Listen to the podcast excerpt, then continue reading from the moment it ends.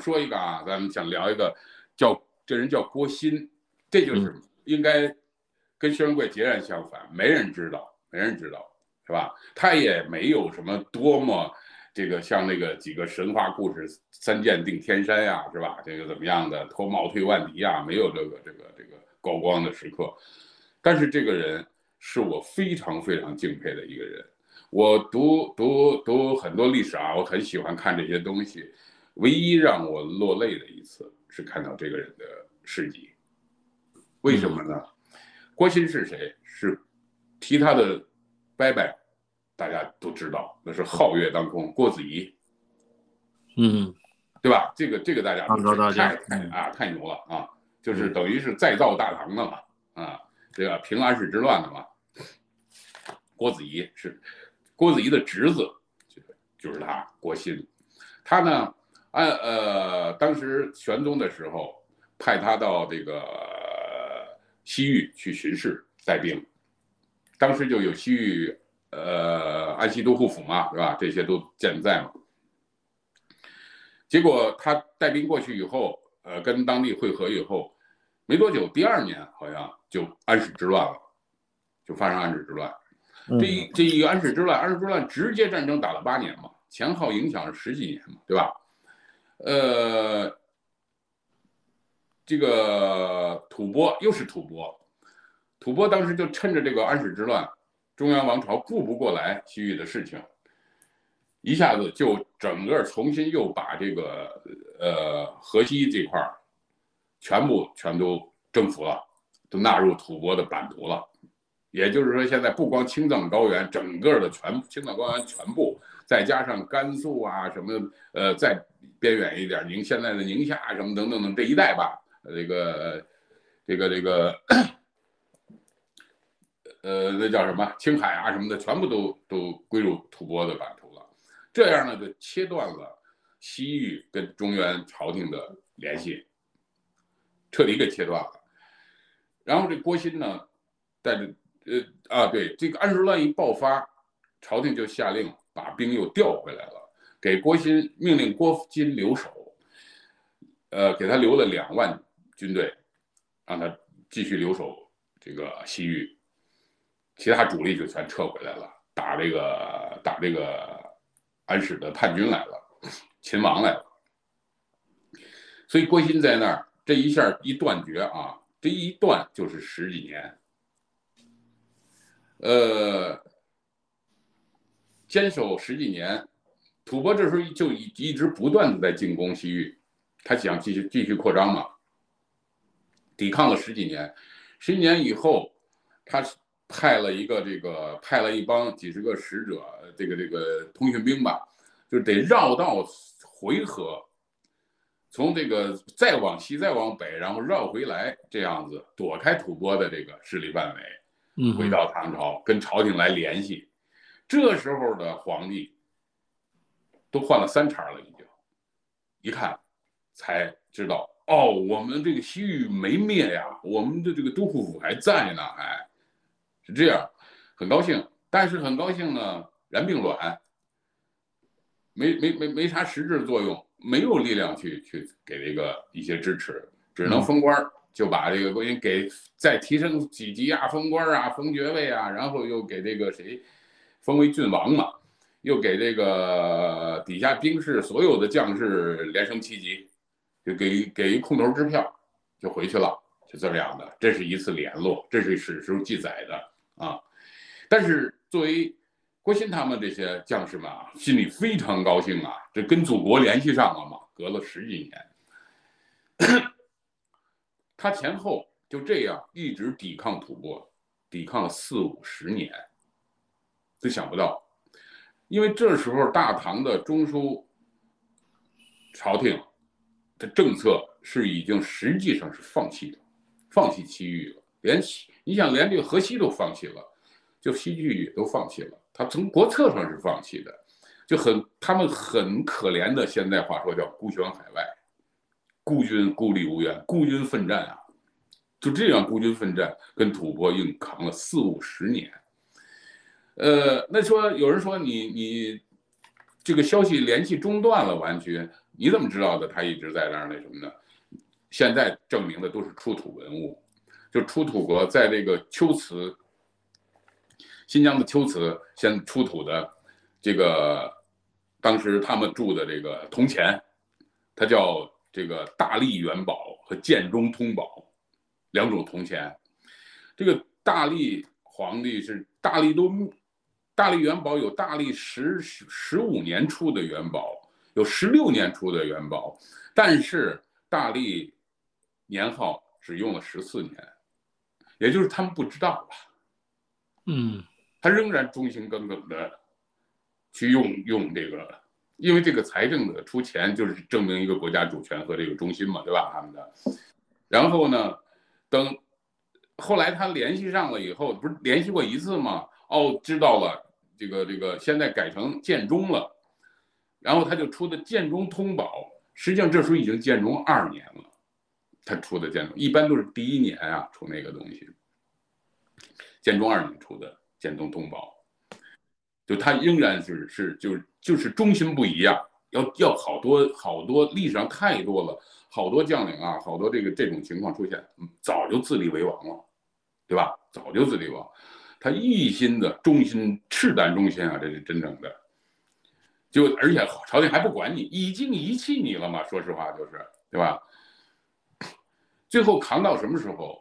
呃，安史之乱是七百五十五年，我记得是，呃，郭昕是八百零八年跟吐蕃全军覆没战死的，一个人不剩。最后，嗯，全军战死，这之间扛了五十三年，好像是前后。当然这个有点出入，可能有有一说法七百九十多年就就基本上结束了，但是在七百九十多年也有出土文物说啊。说这个，呃，有那个借粮食的借器，还有借钱那个器上边还写着那个年号，还是大唐的年号，嗯，这说明他们还在呢那会儿，啊，最后推断就是八百零八年是一种推断，全部战死，嗯，说到这儿我有点激动啊，对，就是鲁迅先生啊。说过一句话，说我每每在那个这个体育场上看着一群人在那跑，人们固然也是为这个当先者欢呼，可是那些为这个落在后面，但是他们仍然默默的、坚定的跑向目标的那些人，以及看了这些人不但不嘲笑，反而给鼓励加油的这些看客。这才是中国的脊梁。嗯，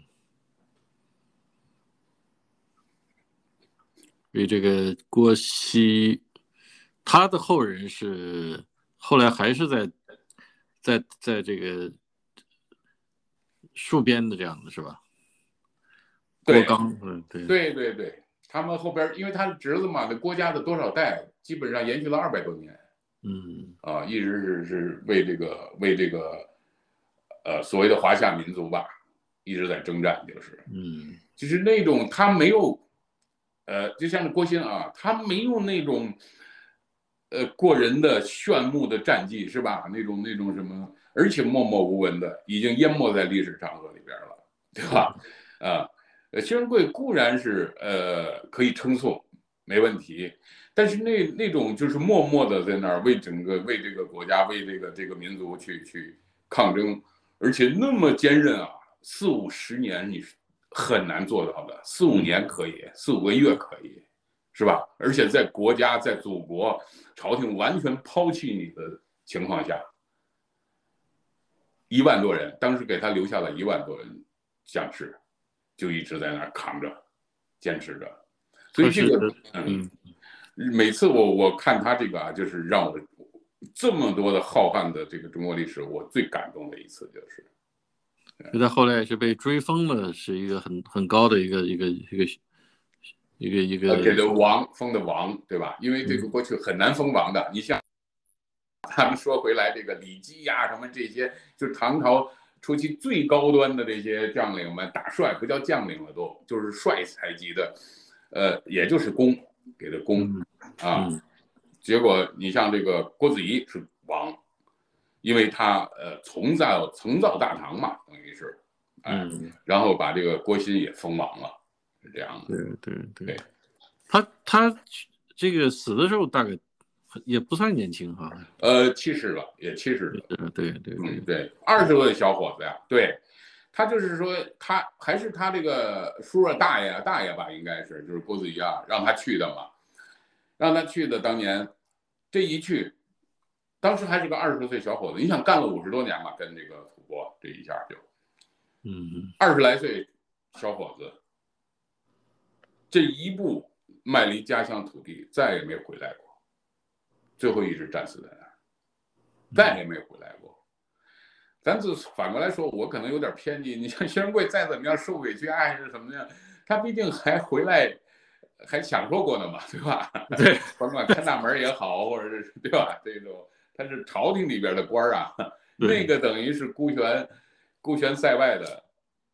对，嗯，这这还有一个中间还插了个兵兵变，就包括是叛军的唐朝的这些，所以唐朝也是很不安很不安生的一个。所谓大唐盛世，其实一直是很不安生的一个地一个阶段。是是是是，他的其实就光这个，就是咱们说前半截儿，他最威武的时候，也就是太宗高宗的时候啊。嗯。呃，以吐蕃为主，咱说，跟吐蕃的战绩实际上是败多胜少，败多胜少。当然，咱们就不怎么提了历史就，呃，但是这个不丝毫不不不淹没这个大唐的这个牛牛的地方啊。你像还有很牛的事儿，像一人灭一国呀，这大唐确实是一个国家啊。我老说，一个国家一个民族，它它这个运势它是有运势的。我觉得，当它的气运上升的时候，你挡不住，怎么打怎么有。哎，对，这个一曾经产生过一人灭一国，这是什么故事啊？就是有个叫。呃，王玄策的一个小官，七品芝麻官，唐太宗派他去出访出使印度，当时印度叫天竺嘛，呃，什么中天竺、南天竺、北天竺的五个天竺嘛，东西南北的，在一中中天竺最强大，就派他中之中天竺本来跟唐朝修好，结果呢，派去以后呢，一看到那儿了，人家变天了，政变了，换了王了，换了国王，那国王呢，根本就就就不尿唐朝。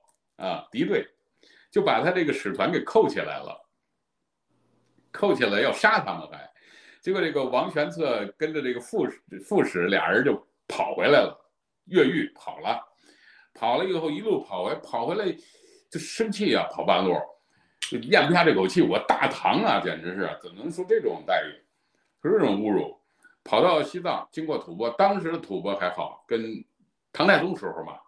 呃，有文成公主啊什么那时候的嘛，就是关系比较正正蜜月期嘛，结果就跟吐蕃借兵，吐蕃就鸡贼，才借了一千二百兵，然后就跑到尼泊尔，尼泊尔当时也是大唐的属国，借兵，尼泊尔还行，借了七千兵，就拿这八千二百兵带着 杀回，杀到印度呀，你想想多远啊，他他翻不过喜马拉雅山，他。他是要绕的，绕一大圈的，是吧？从那边那个中亚山口进去的，得杀回天竺，结果给给这个硬把这个中天竺就最强的这个国家给灭了，灭国了。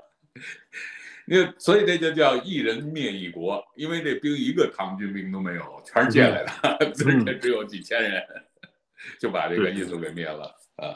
所以他就是说，他这运势强的时候啊，他什么事儿都能发生。是吧？嗯，不可思议的，但是顺着顺着这个话题讲讲唐朝的当时这个西安这个地方，你刚才也提到西安当时是一个跟现在的这种西北的风光是完全不一样的，所以当时的这个你你觉得，因为你在那边生活过很很长时间是吧？对对对对，对你你你觉得那边还有没有保留当时的就是过去的一些风俗传统或者文化的这些东西呢？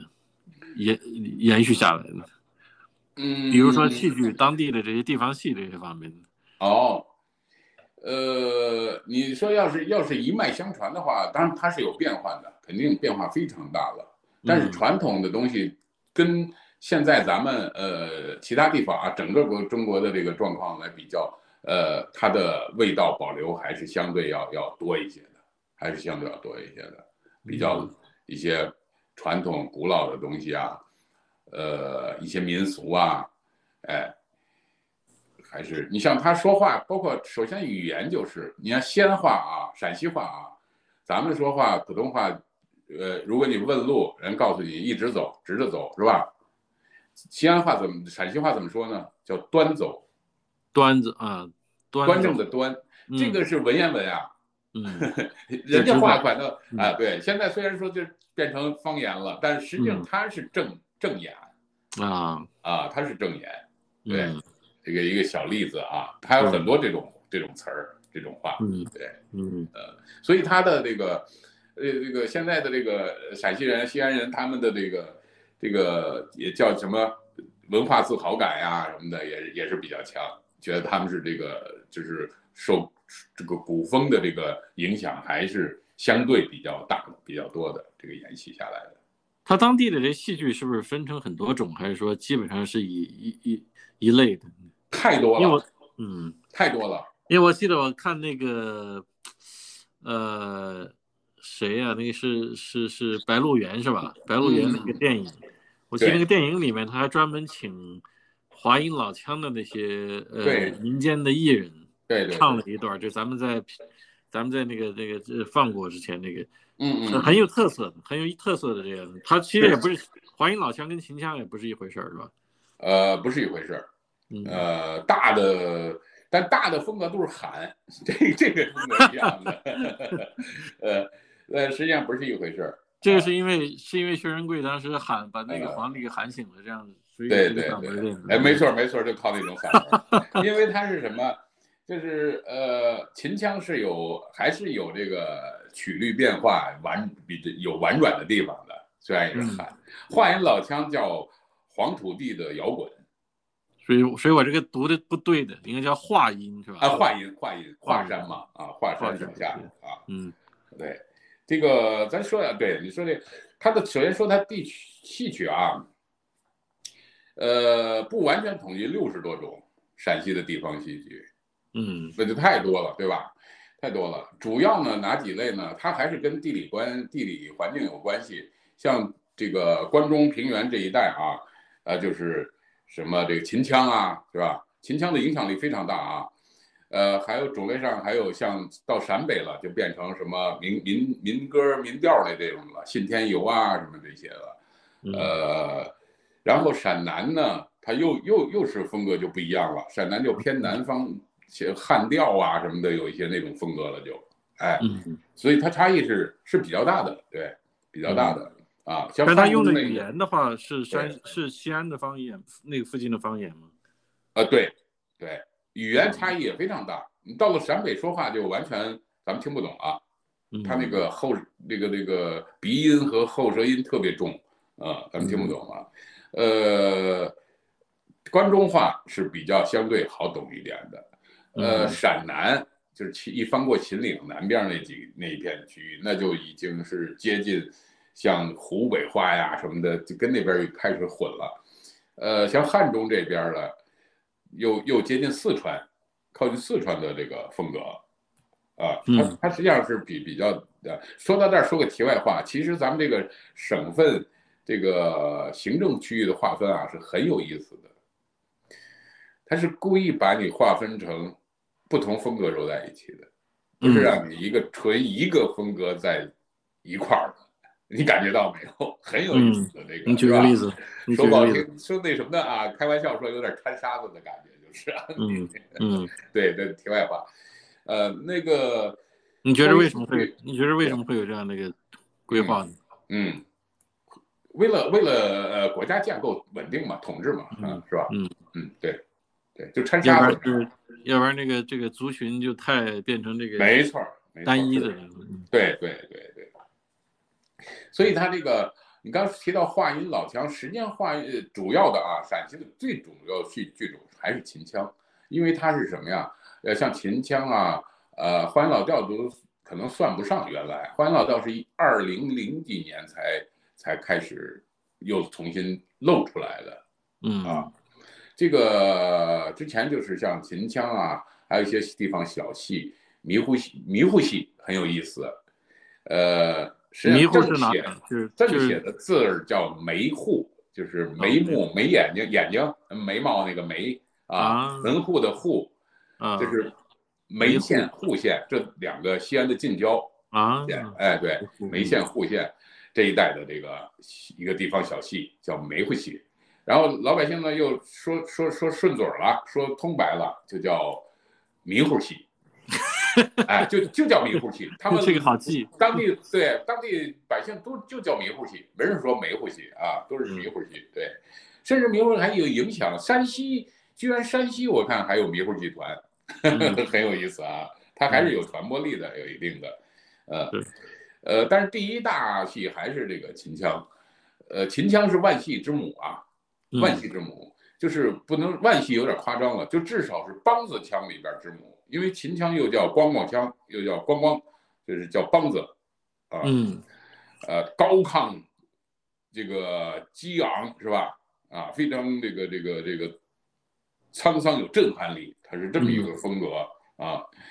那那它这个这个梆子腔，你看河南梆子、河北梆子山西梆子、四川梆子，对吧？到处都有梆子。四川梆对子，对对，包括京剧，京剧里边也是由梆子和二黄组成的呀，嗯对吧？这两个大的结构组成的嗯，京剧，所以京剧都秦腔是京剧的祖宗，都是嗯对吧？哎，它是这么来的。所以这个秦腔，你别看它这个，咱们平常可能有时候其外地的朋友啊接受不了，不容易接受，就是这种喊喊是吧？像我母亲喜欢听越剧，就是那个哪儿那个那个呃上海的越剧，比较柔和一点的，哎，对，他就说那个秦腔像喊冤的似的，嗯。老像打官司喊冤的似的。康，哎这嗯，康这很这个这个这个是这这个是很很粗犷的，哎，对对对。那么话音老腔呢，有近似的地方。话音老腔实际上是二零零几年吧，才才有出名了，之前基本上都都淹没了，都都不知道了。他是干什么的？其实他是皮影戏。啊，刚才他提到一句皮影戏，对，这话音老腔很有名的一出皮影戏就是，呃，叫《薛仁贵整东》嗯 对吗？对，它是什么？他是在华阴山华阴山脚下啊，这个华阴了不得啊！现在只是一个华阴县，过去是一个区域地名。华阴是非常了不得的一个地方。嗯呃，我不知道你了解不？这个华阴的杨氏非常。我没去过那个地方，你你自己去过那个时，你去过那边旅行吗我去过？呀，啊，我去过啊，我我还很熟呢，还啊。嗯，很有意思，下次一定要出。了个杨杨家杨氏嗯，杨氏就是基本一两千年都非常有名，最典型代表就是杨坚家，嗯 隋隋朝的皇帝家。啊，哎，杨家杨广，这是华阴杨氏啊。然后早一点有杨修，就跟嗯曹操那边嘴贱，后来 被杀了。其实他是参与那个呃夺嫡啊，才才被杀了，参与政治斗争。但是历史也是历史这个渲染，传说演绎说是跟曹操嘴贱，抖聪明是吧？抖小机灵，被嗯曹操杀了。这个杨修，大嗯大大才子，这是华阴杨氏。嗯啊，呃，再有呃后边还有个杨炯，这大家都知道，初唐四杰嘛，王杨卢骆嘛，王杨卢骆，王王勃王勃，杨炯，呃，卢照邻、骆宾王嘛，这叫初唐四杰。这个杨炯就是华阴杨氏，啊，其实华阴还是很有非常有名了。很有意思再早的，对再早这个西汉时候有个杨震，四世太尉，从嗯他他的他他儿子他孙子他重孙子四代都是太尉，那就是最高最高等级的官儿，除了皇帝的。是这哎，这杨震这就是华阴杨氏，所以嗯他是个很了不得的一个这个什么。那么这个华阴，这多说了一句啊，华阴的这个呃有个叫双泉村，双泉村，嗯双泉村，双泉村有一个张氏，张家，他是个大户人家。这个这个这个这个话音老腔啊，所谓的就是张家的私家戏，啊，所以他就是一个村儿的一个大户的私家戏，而且他不外传，只能张家唱。呃，传男不传女，就这么一个。他干嘛呢？演皮影戏，他是不露面的，他是一种背后的伴奏伴唱，前面演皮影戏，然后后边给你唱这个故事情节啊，薛仁贵征东啊，他是这么一个啊，呃，所以他就他就这是呃世代吃饭的家伙嘛，那他就他就很谨慎，人家知识产权嘛，对吧？对对对是的。呃，后来有中间流露出来过，是怎么流露呢？这个还有个小故事，是他，呃，有个外村的人，然后这个张家到这一代呢，他的这个一个主主等于是这个这个，呃，主要的这个这个角色吧，带着带着大家这个家族的啊，呃，得了个大病，得了大病呢，人家这家人另外一个村儿给。是个呃所谓的神医吧，给治好了。但是治病的时候就有个条件要求，说我把你的病治好，你把那个你的这个剧本手艺传一下。哎，对，呃，传给我，给我一份儿。当时没办法呀，病重啊，就答应了。答应以后，人家果然把他治好了，他食言了，不传，不给了，反悔了。反悔以后呢，那家呢也是个村里大户，就派人去给偷回来了。偷回以后呢，这张家就到这个县衙去告状，告到县太爷那儿，说他偷东西。县太爷了解这情况呢，县你猜县太爷怎么处理的？很有意思。嗯，这县太爷啊非常智慧。你你怎么判？你说你还给人家，那影响你再怎么样，虽然他食言，但是你偷人东西不对嘛，是吧？按说应该还给人家。可是你要还给他，他又确实是给人答应的，对不对？呃，这个这个东西，而且那东西就就又又流传不出来了，那是一种文化嘛，对吧？那是一种东西，那是一种那种一种艺术价值嘛。现在又希望心中暗暗自就希望它能传播出来，知道吧？所以非常有智慧这些代言，干嘛呢？拖，耗着，东问问啊，西问问啊，张家长李家短啊，三个蛤蟆四只眼呀。这一拖拖了好几天，他估摸着呀，那家啊把这都抄完了，嗯，然后最后判定还给人家。生米煮成熟饭，偷东西不对吗？对吧？但是这东西那家肯定都已经超了，给时间的嘛，就是，嗯，就这么处理了，哎，对对。然后这个东西就流传出来一点，就这个意思。啊，也不简单，他这个。这个这这这个唱法，这个这个一直流传到现在，是吧？现在又又好像这几年是吧？谭维维这一一声吼的话，就给大家了解这个，就是我看一个是通过那个刚才你说到那个《白鹿原》，一个是谭维维的这个一声吼，也就从这点主要大大多数绝大多数从这点了解的，因为他是什么？他是到了二零，我记得二零零一年了吧都，呃，二十一世纪了，他才。呃，不是给皮影戏配了，而是走在台前表演了，唱这个了。在之前是不露面的啊，是幕后的。对对对，到了你想二十一世纪才 走到前边来的。是是是是是，对对，它是这么一个过程。然后它呢怎么来的呢？其实这个咱们说那个话音啊，双泉村啊，它是渭河、黄河，还有个洛河。三河的交汇处，嗯，交汇处在它这村子，那不就有有船工嘛？漕运非常发达的嘛，哎，他是老听那船工号子，吸收的这个船工号子，嗯，这船工唱号子给节奏，特别有力嘛得，对，然后呢没有乐器怎么办？拍那个船帮，拍船板，船帮啊，啪啪那叫拍船帮。难怪我在那个在那电影里面看他们在拍凳子嘛，砸对，拿个板凳在那拿个东西在拍，对对。哎，对，像金堂木一样。对，有人奇怪为什么这么神经病的似的砸那这这种的形式，他是从这点演演演变过来的啊啊，吸取这个吸收这个传功号子的这个曲调啊，这个节奏啊，这个高亢这个风格呀，都吸取不进来，哎，这样形成的，然后到了这个。呃，好像零一年一个一个当地博物馆是什么的努力下，才让他第一次出面表演，这才起个名儿叫华阴老腔啊。哎，他现在还是家族戏这种这种情况吗？呃，后来表演的这个这个这个就是最成功的节目，呃，实际上主唱已经姓王了，开始还闹了矛盾。当地那个我还认识，我刚才说的去过华阴，我挺熟，我认识他那个当地文化馆的馆长，那个人特别好，老先生，就纯白鹿原里边那种，就是有点那种读书人，然后那种就是朱先生或者是谁兼朱先生和那个叫什么呃白白白白嘉轩的那种风格于一体的那种感觉似的，嗯嗯，人非常好的那种人，哎。他就很努力的去发掘这个民间的这些东西嘛，这些啊，这都是瑰宝嘛，做了好多努力，那政府根本就不支持嘛，对吧？对吧？就纯靠自己的使劲儿去去个人去努力，然后结果就把这个两家给说和撮合了。开始这张家不干，说我们张家戏凭啥他姓王的厂子，而且让他们合作在一块儿，他硬给通过努力弄到一块儿，结果走到前台一炮打响。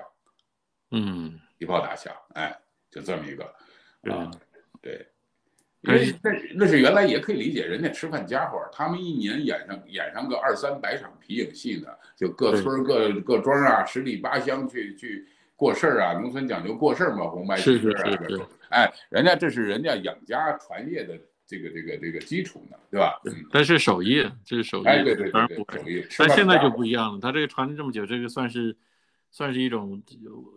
非物质文化遗产类，对啊，这是国家级非物质文化遗产嘛？对对对对，其实有值得保存。我昨天在这，昨天在看那个老电影，张艺谋拍的《千里走单骑》，高仓健演的，嗯，它里面就是其实也是讲的类似的，他就是讲到这个高仓健扮演的那个男主角去云南去拍摄一个当地的傩戏，对吧？当然了，这后来是有有一场引起了一场官司，因为那个他们。在电影里面演出的那个戏的话，据说是来自贵州地区的，所以当时还引起了一场官，引发了一起官司这样的。啊，但不管怎么说，哎，对对对，但不管怎么说，这些其实老的这些戏剧，真的是应该想办法保留下来，因为这个其实是从某种程度上，它是一种文化和这个，也是一种考古的一种证，对吧？一种活化石的东西啊。没错，没错。你看，其实你看那个那个，包括一些一些小剧种，特别有意思。还有个叫这个迷糊戏，刚才提到啊，嗯，就我都亲身经历过。户县我是经常去的，原来啊，因为那边现在已经叫易户区了，呃呃，做生意什么的都已经基本跟西安连为一体了，对吧？所以经常跑。那么他我们可有意思，跟你说个小小细节。我我我们原来公司一个。员工呃骨干挺挺挺挺有意思的，他母亲就是个迷糊系的，据说当年是个超级大咖，就是这个顶级一线的网红。对，哎，好像还有个艺名叫叫什么十里香啊、七里香啊什么这种的啊，听着比较还有有脂粉味儿比较浓的啊也。对，然后呢，呃，你听他唱过吗？我没有听他母亲唱过，他唱过，他还是有一点家传。然后，据说当年，因为他那会儿已经那个他母亲年龄大了嘛，啊，对，呃，说的是他母亲年轻时候是。跑到哪儿，他他们是这这个跑码头嘛，是吧？跑江湖嘛，就是在在民间，走到哪儿，那些超级粉丝都跟到哪儿，是吗？啊，走出几十里地去方圆，全都跟着一支人，就是红到那种程度，可有意思了。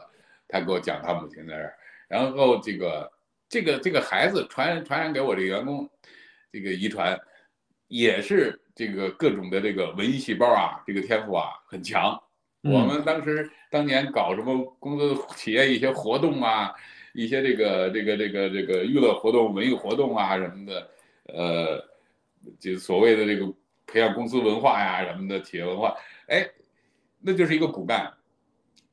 真的很有意思，嗯，尤其他他后来据说他母亲红到，他说红到老年，呃，年岁数大了，嗯，退休了，到那个西安立交桥那个底下去跳那个广场舞啊，说他爸他妈一会儿有一段跟我请假，我说他干嘛去？他说我要处理家务事儿，嗯，家庭矛盾，他爸他妈就不停的吵架有矛盾，呃，有什么意思呢？说他妈去跳那个广场舞，在那个那个立交桥下，然后就有好多的呃老头儿，当然也有老太太 去粉丝 送泡菜呀、送饺子呀，哦，整 天的那样，结果他就不得不请假从我这儿去处理家务事儿。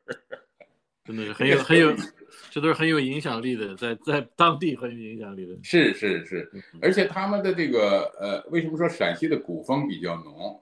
他的这种无论文化娱乐生活也好啊，到今天，呃，家里边办一个呃丧事儿啊，或者是这一类的啊，过事儿，他们叫过世，过事儿，嗯，呃，都会唱大戏，然后这个十里八乡的全来看，还有这种风俗嗯，啊，包括咱们呃之前聊过的那个钟馗流水，嗯哎，跳钟馗啊什么的这些，对他也在陕发发发源在陕陕西嘛，有嗯在一个啊，也是那种活动，它叫社火，呃，逢年过节有社火，社火对，哎对，也是规模非常大，群众基础非常好，非常踊跃的。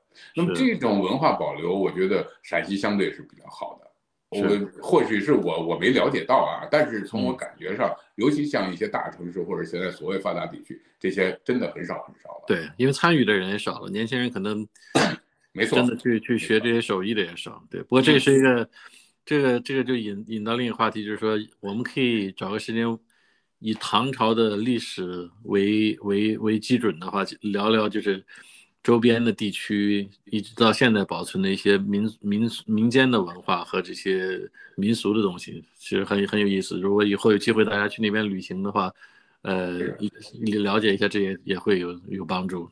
对对对对对对。是因为它这个三秦大地啊，可讲的呃故事、可歌可泣的人物太多太多了。，嗯，对，是好，那我们下次再找机会聊。